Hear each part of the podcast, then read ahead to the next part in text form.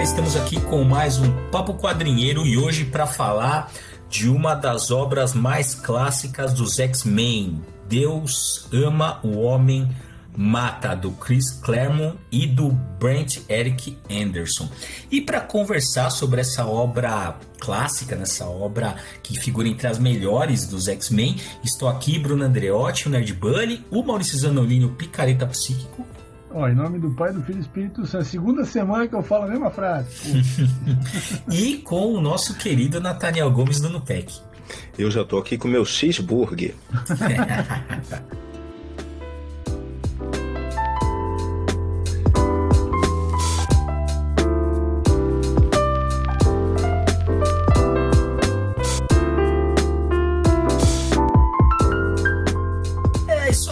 Então a gente vai falar dessa, sobre essa obra, né? Uma das.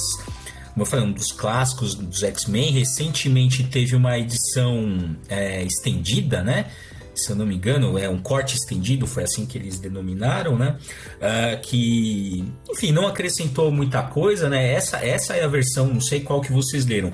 Eu li essa, eu li essa versão estendida, mas até onde eu vi a versão estendida, na verdade, ela só faz um, como se fosse uma narrativa moldura, assim, ela tem uma é. introdução e o encerramento ali com a, com a Kit Pride e com uma menina, né, que vai fazer uma alusão, uma menina negra, né, nos Estados Unidos, para fazer uma alusão à questão da, dos movimentos sociais, né, dos movimentos civis. É, né? na real, essa, essa personagem, essa menina que está falando, é. Kate, e ela foi, ela apareceu, ela foi criada pelo próprio Chris Claremont uh, em 2018 numa, numa edição que ele fez sobre o Magneto Uhum. Uh, então, assim, o Magneto tá andando para os Estados Unidos tal, e ele vai para nesse café, que é de uma família de assim, super misturada entre é, indígenas norte-americanos, negros, hispânicos e tal. E, e aí são pessoas que durante toda a história dos Estados Unidos lutaram nas várias guerras que os Estados Unidos, e tanto internas quanto externas, Uh, então são pessoas que são considerados não americanos, né? uhum. mas são pessoas que desde, desde a da origem lá é, lutaram pelos Estados Unidos, né, no exército e tal. É. Então, Peraí, mas, mas me corrija então, Maurício. É, ela, ela, ela é afrodescendente ou ela, é, ou ela tem origem latina ela na história? tem uma mistura, assim, de tudo. A história uhum. da família dela tem uma mistura de todas essas, essas coisas. Uhum. E aí, é, e aí ele pegou essa personagem e usou ela para fazer a essa moldura, né? De uhum. colocar uma. de fazer a Kit Pride contar a história do Deus ama, o homem mata para ela. Para ela. Né? E aí você, é, aí você tem a história no meio e no final aparece ela chorando, né, tal. E, e aí tem um desfecho. Né? E vocês acham que no final das contas eu não li que foi essencial essa mudança, essa atualização ou não? Ah, nunca é, né? Isso não, aí é só, é, é, isso aí é só para fazer um, assim, só para criar aquela vontade de quem já tem comprar, né?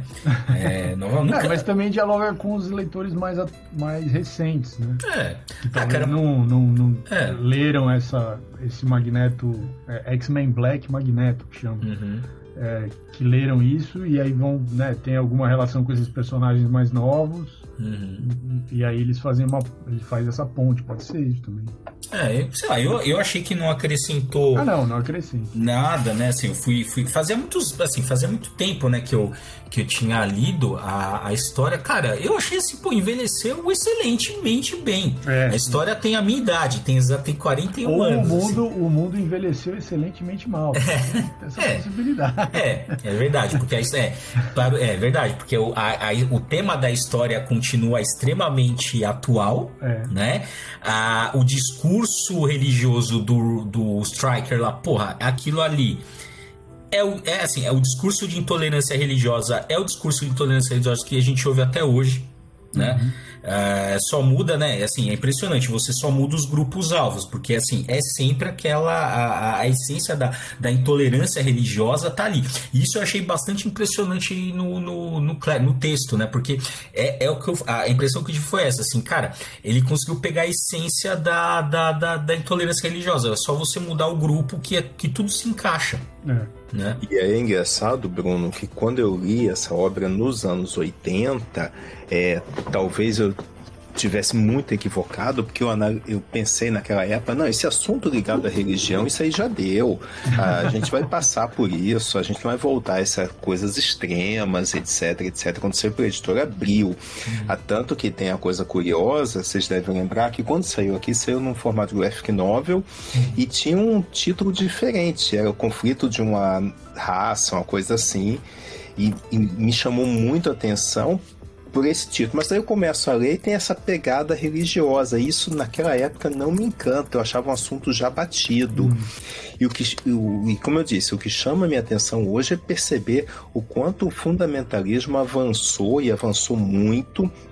É, coisa que eu não imaginava. A gente tem em pleno século XXI de guerras religiosas e a religião sendo utilizada como instrumento de poder ainda agora, né? Imaginava naquela época. Uhum. É isso mesmo, ela saiu aqui, o título foi é, O Conflito de uma Raça. Nossa, ah, péssima escolha. Não, é, puta, é aquelas coisas, né? Coisas que a gente já conversou aqui. Aliás, a gente precisa trazer o Márcio para falar novamente sobre traduções é, problemáticas, né? Ele manja pra caramba.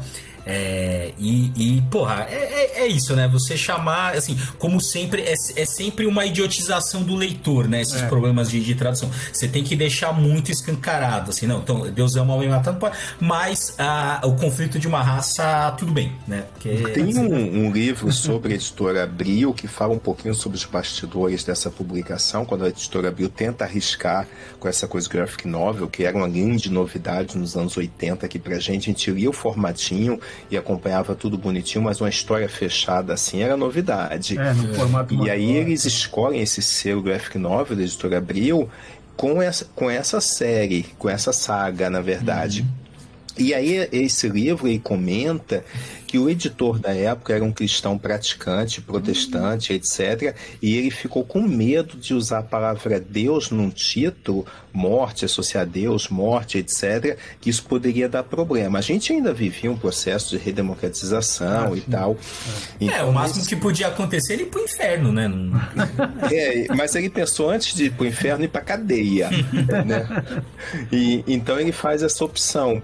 E eu não acho um título bom é, sem dúvida, mas Deus ama o homem mata, naquele contexto talvez tivesse essa implicação, né? Estou pensando aí com cabeça de editor, né? Uhum. Eu não sei, cara, eu falo, eu, eu sempre acho que é uma idiotização do, do leitor, assim, sabe? Ah, porque é, às vezes são coisas que, assim, são aspectos da história que precisam ser escancarados. Lógico, a questão racial é uma questão, assim, tem a, tem a questão religiosa, mas também tem a questão racial, né, do, dos mutantes, tal, começa assim, né? Inclusive nessa edição é, nessa edição uh, estendida, né? No original, eles usam a. Logo no começo, né? Tem um cara, tem um. Tá, assim, tá Kit Pride, tá, estão tá discutindo com um jovem ali, defendendo as ideias do, do Striker, né? Não, o Striker tá certo, ele é isso mesmo, tal, não sei o que chega a uma, uma senhora é, de pele preta, né? Chega assim e diz ah, para falar assim, ah, é, meio que apazigua a situação, né? Fala, não, ó, vai cada um pro seu lado aqui, todo mundo tá meio, é, todo, todo mundo tá meio errado, todo mundo tá meio certo, dá uma apaziguada na situação. E a, a Kitty fala assim, é, queria, fala alguma coisa, né? queria ver se fosse um preconceito com você, se você teria essa, essa reação, né? atitude, né? É a mesma atitude e usa a palavra, não, uma palavra extremamente ofensiva, que é o nigger, né? Da, da, uhum. que é extremamente ofensiva, que nessa. Uh, nessa versão, é, no, no prefácio, né, comentas que né, aquela coisa, putz, é, é extremamente sensível, né? Uh, o termo, aí falou, vai vetar, vai mudar, várias, várias coisas ali. Eles optaram por colocar uma tarja preta Hum. ali, ah, né? Pra... É, para você. É, insinuar, assim, é, insinuar a palavra, parece só o N ali, né? E a, e a, e a tarja preta, pelo menos na, na, na versão que eu li, né? Uh, não, não coloca. Então, assim, a, a, questão racial. E aí, fica, porque é aquela coisa, né? Assim, e é, e é uma questão delicada. Por quê? Porque os X-Men, pô, cara, fenotipicamente eles, eles são hóspedes. Desculpa, meu. A Kit Pride ela é ah, branca, tá. né? A, a, eles, eles são da, da, digamos assim, da, da casta dominante ali, né? Por que, que eu tô falando casta? Porque tem uma excelente jornalista, que agora, puta, eu esqueci, usei no meu doutorado, eu esqueci o nome da jornalista. Mas tem, é, que tá, que, que ele, uh, o título chama Castas, né? Que ela defende justamente isso. Falou que a, a a, a questão racial nos Estados Unidos é, uma, é, é imita e imula muitas vezes a questão, a questão de castas na Índia, por exemplo. Ela defende isso, que não é uma questão de classe, é uma, é uma questão de casta. É muito, muito interessante. Uhum esse, esse livro, né? E, e, é isso, assim, os X-Men, o, o Ciclope, assim, vai, alguns, né, que, que fogem disso, por exemplo, o Noturno, né? Uhum. Tanto é que na, na né, tem um quadrinho que virou um meme, né, clássico, que é o Riker apontando pro noturno, né? Uh, que rodou, vira e mexe roda a internet, né? Muitas pessoas não sabem de onde vem, vem, vem desse quadrinho, né? Tanto é que na hora que ele aponta, ele não tá apontando pro Ciclope, ele tá apontando pro noturno. Claro. E é um é, noturno né? que aparece sem rabo nessa imagem, curiosamente. Não sei se vocês já perceberam. Não, putz, não tinha, não tinha reparado. Mas e tem uma coisa que eu acho muito, muito forte né, nessa HQ, que logo a cena inicial você tem aqueles, aqueles adolescentes mutantes que são mortos, uhum. e aí você tem a fala daqueles executores dizendo que estão sendo mortos simplesmente porque eles são mutantes, jovens, crianças, etc. Mas eles têm um fenótipo negro. Sim, e aí sim. isso remete, eu acho que é muito interessante, remete àquela coisa que o Stan Lee surfou para dizer que os X-Men são a representação com o Xavier do Luther King é. e o Magneto é, é emula o Malcolm X. É claro que você tinha essa efervescência lá nos anos 60 nos Estados Unidos. E aí, como isso parece que se consagrou, Stan Lee seguiu por esse caminho. E eu acho que o Chris Claremont pegou on essa onda também e seguiu no conflito étnico-racial e etc. para trabalhar essa questão aí dos mutantes e acabou solidificando ainda mais esse, esse tema, né? Ah, é, sem dúvida. É, é, é, porque é isso, né? O, o, o que o, Stan, o Stanley fala, você não escreve, né? Então, ele, cada hora ele. Né? Essa, essa, essa ideia foi muito boa, né? Então colou, né? E aí, lógico, depois que pode não ter sido isso, mas depois que alguém falou já virou, né? Então os autores começam a trabalhar nesse sentido, né? É, eu li uma, uma essa, essa, essa graphic novel teve várias reimpressões, né? Uhum, uhum. É, então, em 2014, saiu lá nos Estados Unidos uma, uma nova, né, de novo, essa, essa, essa graphic novel, e aí tem um texto do Chris Claremont de abertura nesse, nessa edição, que ele fala que, assim, ele, ele, o contexto ali que ele escreveu aquilo, e da onde ele se inspirou, era assim, era o, é o contexto do, do, Ronald Reagan, né, na uhum. presidência dos Estados Unidos, então uma onda conservadora muito forte na política norte-americana, uh, e a ascensão dos televangelistas, que eram, uhum. que era um fenômeno dos anos 80 mesmo, midiático, né, ah, então aquelas figuras que nem Jimmy Swaggart. Na Jimmy Swaggart passava até aqui no Brasil. Passava até no Brasil. Passava aquela o Jim e a Tammy Faye, que tem até um filme recente com a Jessica Chastain, que ela faz Os Olhos de Tammy Faye, né? Que ela ganhou o Oscar, acho que ano passado, uma coisa assim, por esse filme que conta assim, também é uma, um casal de televangelistas e tal. Então tem muito esse contexto dos anos 80 de um, um neoconservadorismo ah, da família, da, da, né, dos, dos, valores cristãos, esse papo que a gente uhum. aqui agora nos Estados Unidos de novo e aqui de novo e tal. E aí ele fala o seguinte que ele eh, eh, para escrever, porque tem muitas muitos momentos uh, em que o William Stryker, que é o reverendo William Stryker, né, uhum. uh, ele cita, ele ele está lendo a Bíblia, ele cita passagens bíblicas uhum, uhum. para argumentar, né, defender o argumento dele. E aí o Chris Claremont diz que ele leu a Bíblia mais de uma vez, assim, inteira. Uhum. É, e que ele assistia os programas dos televangelistas, assim, para pegar os argumentos dos caras. Caramba, a cara. forma como eles, como eles envelopavam o preconceito deles usando a Bíblia e determinadas. Então, assim, ele realmente mergulhou nesse, nesse assunto. É, é interessante isso, né? Você vê o, o escritor é, revelando assim a, a, forma como ele, como ele, porque tem, tem muitas coisas na história. Tem uma tem uma passagem lá que ele fala é o professor, porque tem, bem no começo da história, depois que aparece esse assassinato dessas crianças, tal, é, uh, tem lá uma, uma, como se fosse uma um, uma disputa entre o professor Xavier uhum. e o William uh, Stryker na televisão. Eles vão debater o assunto, né? E o William Stryker ganha o argumento. Essa é a impressão geral. Assim. Uhum. É, e aí o, o, Scott, né, ele comenta assim que o, que o professor X está falando sobre os ideais e o, e o, o, o Striker está falando sobre os medos. É por isso que ele que a fala dele tem, tem mais impacto, porque ele está falando sobre os medos das pessoas e isso move muito mais do que falar sobre ideias, sobre um futuro, né, um, um, um ideal de futuro e tal. É, quando eu estava no, no, mercado editorial de forma mais direta, uma coisa que a gente sempre brincava, porque a gente sabia disso empiricamente, que toda vez que você colocasse na capa de um livro a verdade sobre nesse sentido de medo mesmo, lado oculto de não sei o que, esse livro ia vender bem.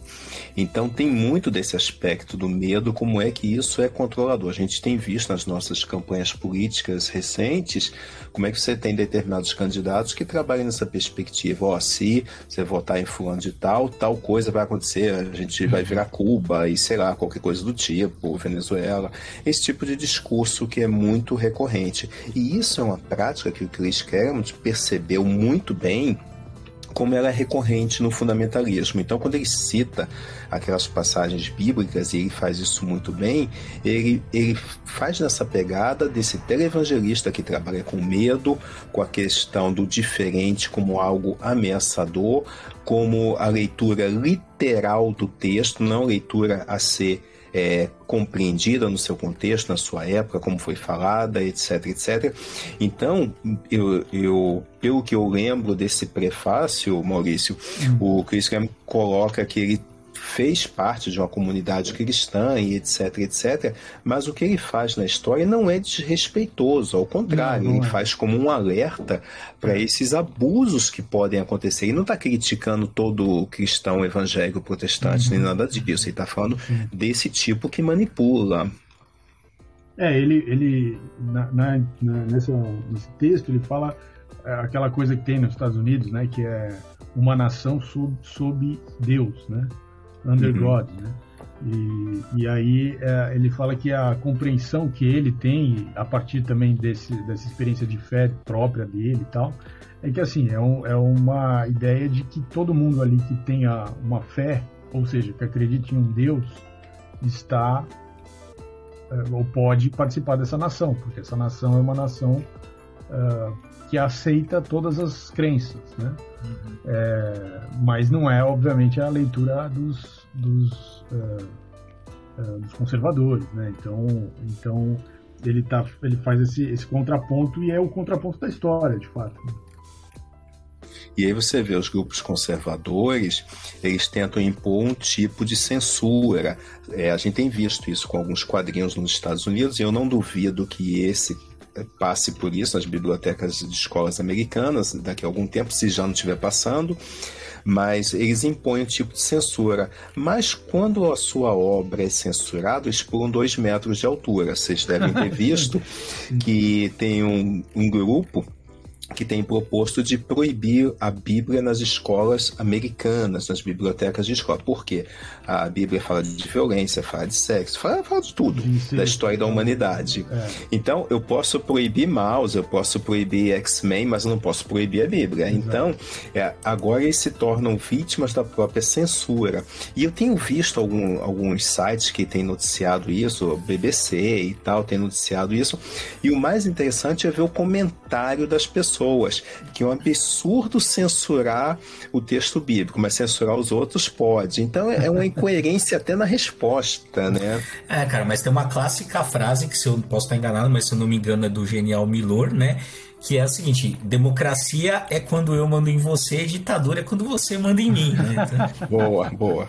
Excelente. né? Então é isso, né, cara? Ah, bom, só pra gente lembrar um caso, né? Lembra quando teve a teve aquela exposição né na que foi no sul né que foi censurada da uhum. a, a, a, as pessoas boicotaram é, a, a, a direita meio que promoveu um boicote ao Santander que estava promovendo a exposição né? Porque tinha uma questão que, enfim, né, mexe com o pânico moral, crianças, né, e tal, sempre tem o um pânico moral em relação a isso. Bom, a direita foi lá, é, vamos boicotar no Santander. A esquerda, não, isso é uma forma de censura, ok. Aí aparece o mecanismo que, que a esquerda diz, vamos boicotar a Netflix, né? Então, assim, é, é isso, né? É isso aí. E assim, como consumidor, aí eu posso ter até passado do ponto, como consumidor, eu tenho direito de ir ou não ir. Eu não vejo nenhum problema nesse aspecto. Aquilo não me agrada, eu não vou, é uma coisa. Mas proibir o negócio de existir, aí eu acho que passa do ponto. Uhum. É, exatamente, com, certeza. Por isso que a censura é, é, é, é, muito pesado, né? E os Estados Unidos, eles não têm uma tradição do Estado censurar, né? É, é isso que é curioso, porque aqui no Brasil, quem, quem normalmente quem censura é o Estado, né? Então o Estado, né? Porque a gente tem esse passado ditatorial, que quem censura é o Estado. Nos Estados Unidos, o que assusta é isso, cara. É a sociedade, são grupos mobilizados que pedem a censura. Né? Isso que é, que é curioso. Até nos quadrinhos a gente teve isso no período do marcartismo, que é a uhum. coisa da autocensura que eles fizeram, antes que o Senado censurasse, porque caminhava uhum. para isso, né? É, ah, é. Olha só, acabei de ver um negócio muito interessante. O Nathaniel falou que naquela imagem é, que virou meme, né? Que o, que o reverendo está apontando pro, pro noturno e falando assim, mas isso é, vocês chamam isso de humano, né? Uhum. Uh, que ele está sem rabo. Na verdade, ele está sem rabo sim na versão original da história. Isso, isso. De 1982. Nessa versão mais nova, já que saiu agora em 2020, né? Hum. É, que, acho que essa que saiu aqui no Brasil em português em janeiro. Sim, é, é, é a última, é a última, é a edição. edição. Né? Saiu acho que em janeiro agora. É, isso, ele está com o rabo nessa, nessa última versão. Então é interessante esses, esses detalhes, né? Essas correções. É. Parece até quando o George Lucas manda. É, bota mais uma versão de Star Wars no cinema com mais 30 segundos a gente vai lá assistir, porque não pode perder, né? É, cara, é assim que a indústria né, faz você comprar uma coisa de novo e de novo.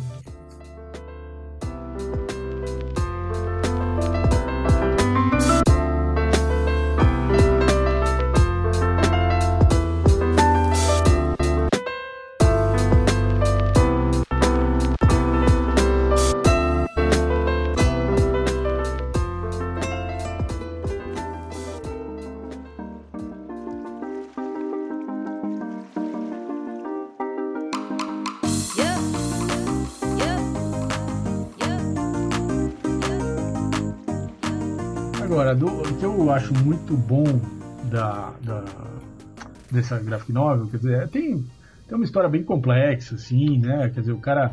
Aquelas coisas, né? Quadrinhos, né? O cara, uhum. o, o, cara tem lá é, uma relação com o pessoal da, da, do exército ou paramilitar, e aí eles têm uma tecnologia, aí eles sequestram o professor Xavier, aí eles usam os poderes do professor Xavier eles fazem uma lavagem cerebral no professor Xavier e pegam os poderes dele.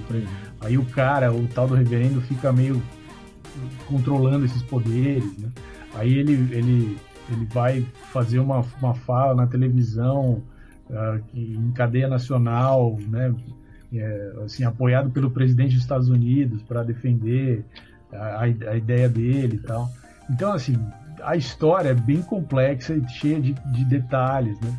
Mas uh, o melhor são os diálogos, né? Assim, de uhum. tudo, o que é mais interessante são os diálogos, principalmente esses diálogos entre o, o reverendo e os personagens, né? Tem uma hora que o, que o, o Cíclope toma a frente, né? E, e, e aí tem um, um, diálogo com ele, uh, vai falar sobre a questão, uh, esse debate, né? Sobre essa questão religiosa e a intolerância e tal é, mas numa postura muito parecida com a do professor Xavier. Você vê que o Xavier no final da história meio que está desgostoso de tudo, assim, ele ficou bem mal.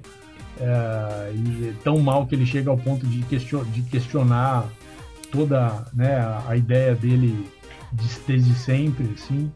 Uh, o Magneto também aparece na história para trazer um outro ponto de vista, né, que é o ponto de vista do Magneto. É, fodam-se vocês, humanos, então, né? É, e aí tem um debate também no final entre o Magneto e o, e o Cíclope, né? E, uhum.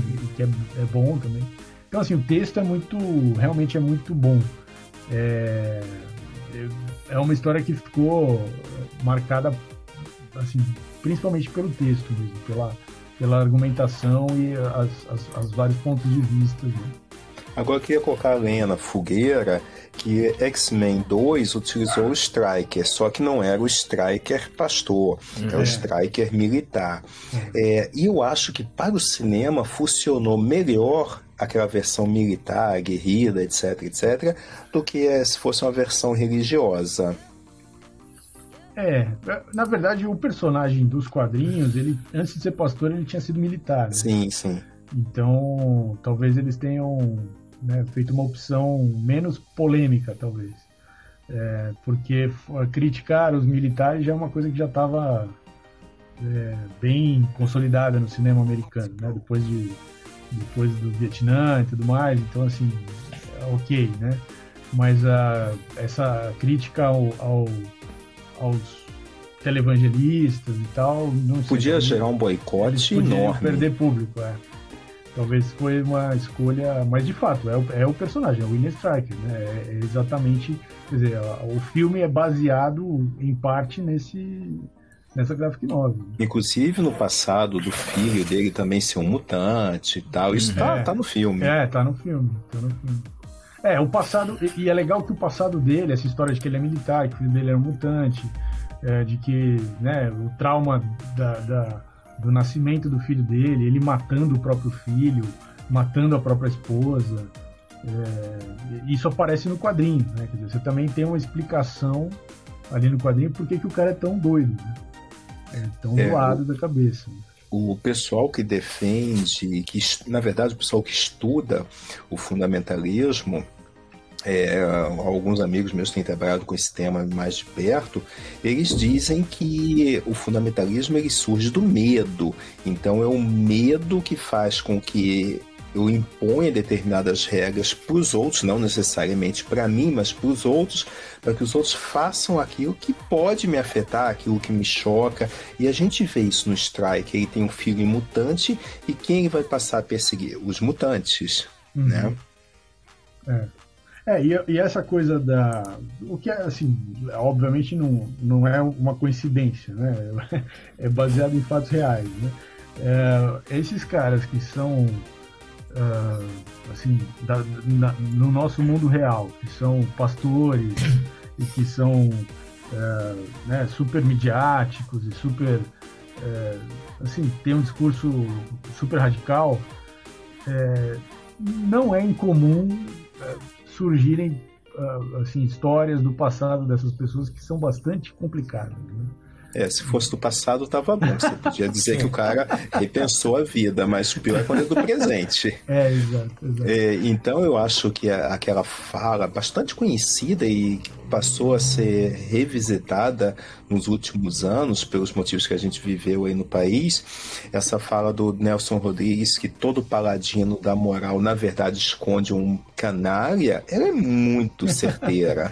Excelente, né? Não é o cara ser moralista, etc. Mas quando ele passa daquele limite, você começa a acender um monte de luzes aí hum. amarelas que alguma coisa não tá cheirando bem.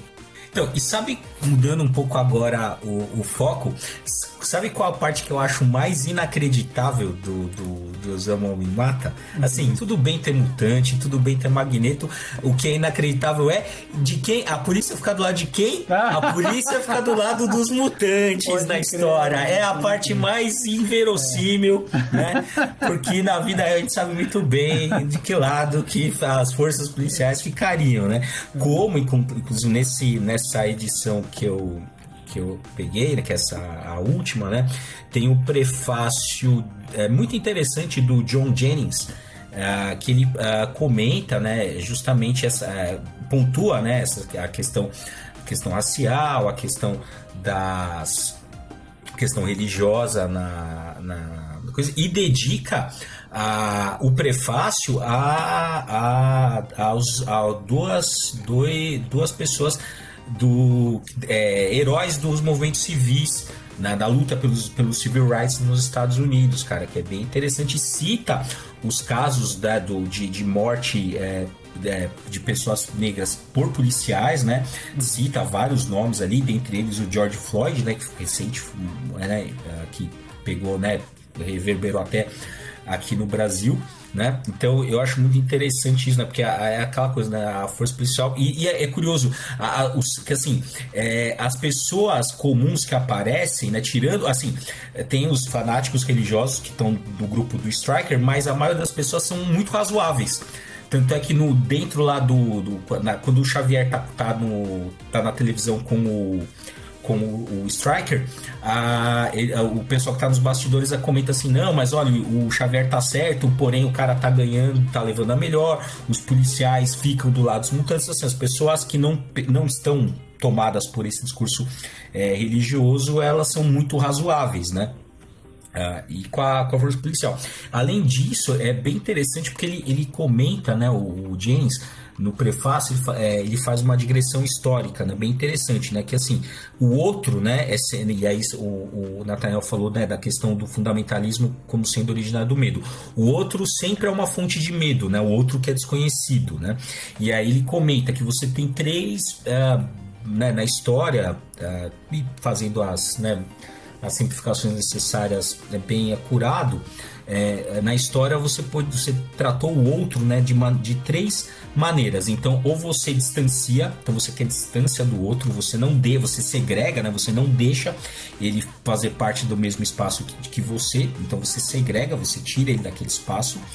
É, você outra maneira também de destruir o outro é negando a, a diferença, né? Ou seja, você quer assimilar o outro, você quer negar as diferenças e aproximar, que é uma maneira também é, de, de negar a existência do outro, ou você tenta destruir pura e simplesmente. Uhum. Né? Que é o que acontece né, no, no, no Deus Ama Homem Mata, que pro Striker não tem conversa. Tipo assim, é, é assim, mutante ah, igual é. mutante morto, não é. tem conversa. E me parece que a coisa começa de forma sutil. Primeiro, a gente não quer que eles façam parte do nosso meio. Depois a gente coloca ele no gueto. Depois a gente mata. É. Nunca começa assim, vamos eliminar todos de uma vez. A gente vai construindo um, um processo aos poucos. O que, que a Alemanha nazista fazia para realizar experimentos nos prisioneiros. Dizem, esses caras são criminosos, não vamos realizar experimentos nos nossos, vamos fazer nesses que cometeram crimes. Então, quem tem que ser cobaia são eles. É, você vai, você vai criando argumentos para coisificar as pessoas, mas tem que ser aos poucos, porque as pessoas, você precisa naturalizar isso. Né? Então, indo devagar, você vai naturalizando até chegar no extremo e aí já está tão naturalizado que o extremo nem parece tão extremo assim. Porque cada dia você avança mais um passo e depois é. outro passo, três passos, aí já são dez. Uhum. Mas, Bruno, você, você porra, vai, vai que aqueles dois policiais ali eram os únicos policiais brancos progressistas que tinha é. força policial era um acaso, entendeu? É. Eles estavam ali, foram escalados ali. Ainda bem, porque se não fosse isso, se não é. fosse. É, porque ah, tem uma. Quer dizer, pra quem não leu, o spoiler é, é livre, porque 1982, é. pelo amor de Deus. Mas tem, as, tem lá, nesse diálogo final, assim, entre o reverendo Striker e o, o Cíclope, uh, o reverendo uma hora pega e saca um revólver, assim, aponta. Uhum e aí, o, o desses, polici desses dois policiais que estavam fazendo a segurança do evento, só tinha dois também, né? É, é, dá um tiro nele, assim, uhum. para impedir ele de matar o, o, o Cíclope ou os, os acho, que é a, acho que é a, é, acho que é a Kit Pride. A Kit Pride, né? E... Que coisa inverossímil, um pastor com arma hoje em dia, que absurdo. É, então. tá mais essa também. Ai, ai. Não, é, cara, é, é essa, então, essa cena eu falo, puta, cara. Não, eu, e eu ainda achei assim, eu, eu olhando, falei, nossa, cara, né? Eu tava relendo. Nossa, cara, esses policiais estão tão. Estão muito, tão muito progressistas. É. É. é, na verdade eu tô, vendo, tô vendo aqui enquanto a gente tá conversando, é, na verdade ele aponta para os mutantes, né? É, de forma geral. É. é, não dá para saber exatamente em quem, mas realmente o, o policial né, atira no, no, no Striker e tal, e é isso aí, cara. São as partes mais inacreditáveis. O Magneto, tudo bem, os mutantes, tudo bem, mas essas mas partes. Mas eu tenho uma hipótese. Sabe o que, que eu acho? Que se fizerem a continuação, a gente vai descobrir que esses policiais tem, são transmorfos. São mutantes. são mutantes. Era, era a mística e mais algum outro Exatamente. sabe ali infiltrado, né? E, e, é, e assim, aí, né, dando, dando sequência também pro final, cara, é foda, porque assim, o, o Xavier, que você, é, você já tinha comentado rápido, Maurício, mas acho que vale a pena a gente detalhar. Cara, o Xavier, ele perde a fé mesmo, cara. O é. Magneto fala assim: olha, eu acho que. Que é isso aí, tipo assim, esse acontecido provou que eu tô certo e o Xavier meio que não é isso aí, beleza, eu acho que tá certo. E aí o, o, o, o, o Ciclope que vira e fala assim: não, como assim? Né? Você, você criou a gente para acreditar nisso e agora você vai. É, você, é, você vai tipo, desistir desses ideais fácil? Não, não, aceito, não, não quero tal. E aí ele meio que traz o Xavier para a razão de volta. Né? É, mas a, mas a tortura psicológica lá, o tal do, da lavagem cerebral que eles fazem no, no Xavier é bastante pesada. Né? Uhum. É, eu acho que também é um pouco reflexo disso. Quer dizer, eles, eles fazem ele passar por uma, por uma, assim, uma situação em que todos os X-Men estão contra ele, né? E de forma muito violenta, assim, muito fisicamente violenta. Então, essa, essa lavagem cerebral é o que destruiu ele, na verdade, né? emocionalmente falando. Sim. É, então, e, mas... e, no, e no quadrinho tem, uma, tem um espelhamento, porque toda a sequência da cena do, do Xavier sendo destruído psicologicamente é, por essa lavagem cerebral acontece uh, e na sequência imediata aparece o passado do Striker, em que ele foi também destruído psicologicamente pela, pela morte da esposa, pela, ele assassina o filho, ele assassina a esposa, em que ele descobre que o filho é um mutante na hora que o filho nasce. Então, é, isso também tem um espelhamento entre essas duas, esses dois traumas assim, emocionais. Né? E, e claro, é, é, assim, parece um pouco forçado o Xavier no final tá tão frágil, né? E hum. tão, entre, e tão assim, tem, tendendo a abrir mão de tudo que ele lutou a vida toda, né? Mas é, acho que é para mais para um efeito de, assim, de intensidade, assim, né? Eu não sei, eu acho que, assim, eu acho que é interessante porque revela o, assim, é, é legal para o Ciclope, acho que transforma, assim, ah, é, dá um up no Ciclope, né? Sim. Assim, pô, uhum. nesse momento aqui, né, é, é, o Ciclope que mantém, e ele fala uma coisa bem interessante, né? Porque, ó, sinceramente, eu acho que o mundo começou a dar errado quando a gente começou a justificar o mal. Né? No sentido assim, ah, quando os caras falam assim, ah, mas o Império não foi tão mal assim. Ah, mas o Magneto, lembra aquelas camisetas que tinha uns 20 anos? É, ainda tem hoje, né? Que o Magneto estava certo.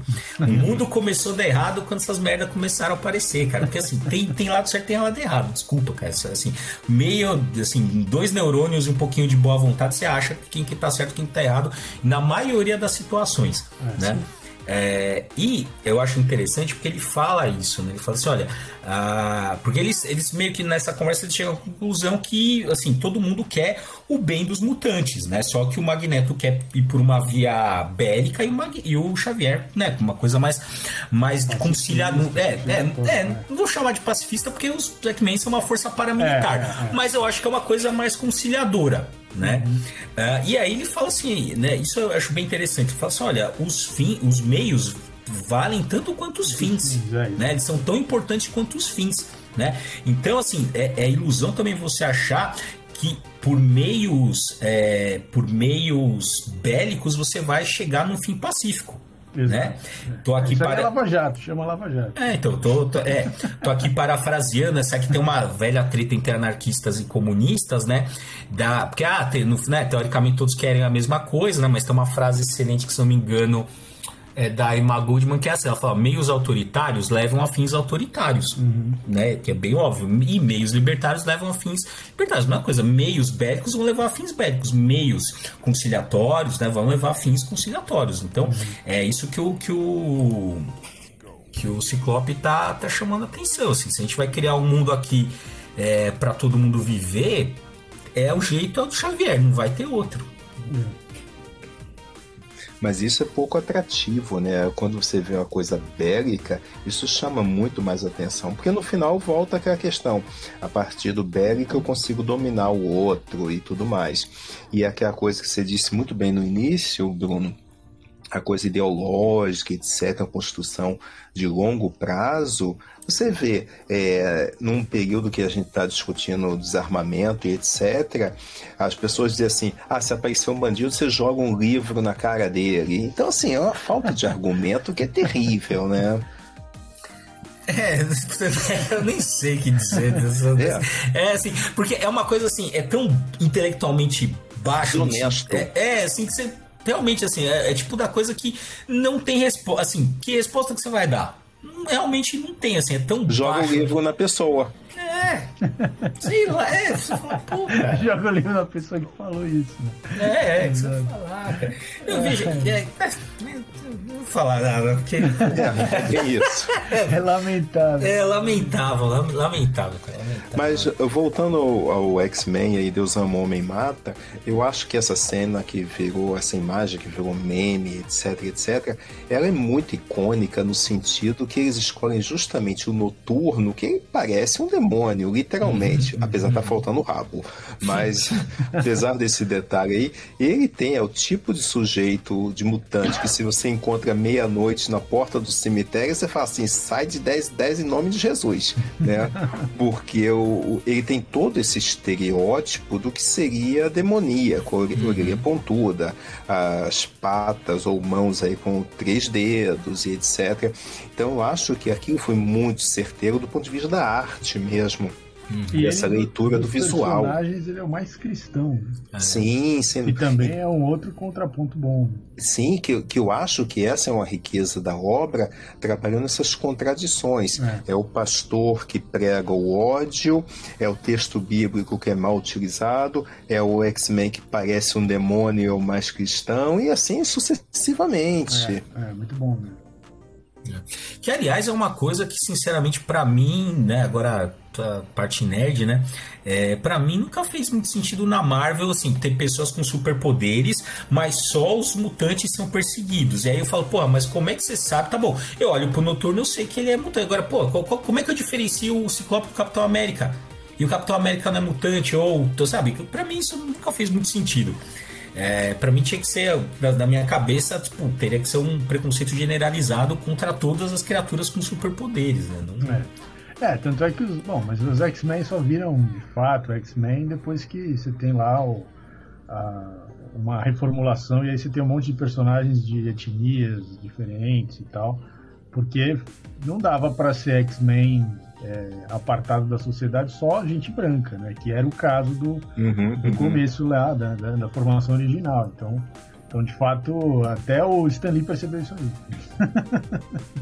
então é isso aí, galera. Esse foi aqui as nossas considerações sobre Deus ama, o homem mata. Espero que vocês tenham gostado. Vou pedir para vocês, eh, não importa a plataforma que vocês uh, nos ouviram, vai lá, coloca bem nota máxima pra gente, ajuda a divulgar o podcast, faz um stories, coloca nas suas redes sociais, joga no grupo de WhatsApp, enfim. É, ajuda a gente a divulgar aqui o Papo Quadrinheiro, segue a gente nas nossas, nas nossas redes sociais, que é o arroba quadrinheiros, hoje é a nossa principal Instagram, mas a gente tem Facebook, tem Twitter, tem o canal do YouTube que tá meio parado, mas tem muito acervo ali, né? E também vou pedir para vocês conhecerem o canal uh, do, do YouTube do Nupec, tem muita coisa ali, dois vídeos por dia, né? Tá sempre, tem sempre uma programação interessante ali. Eles estão só jogar no PEC no YouTube. Eles também têm o Instagram, que é o arroba nupec.ums. Tô esquecendo alguma coisa, Daniel? Não, e eu tenho o TikTok. Você não pode deixar ah, da nossa é, dancinha no TikTok. TikTok. Verdade. Inclusive, ele, eu vi um TikTok que tem um action figure do Nathaniel. Muito bom. É, verdade, pior que tem mesmo. ah, cara. Então é isso aí, gente. Valeu e até o próximo Papo Quadrinheiro. Até.